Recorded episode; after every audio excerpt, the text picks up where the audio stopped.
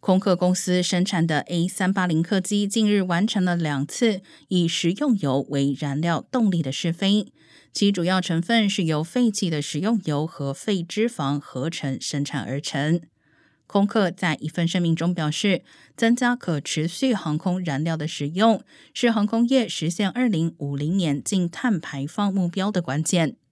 声明还指出，飞机如果使用可持续航空燃料，可以减少净碳排放目标所设定的百分之五十三至百分之七十一的碳排放量。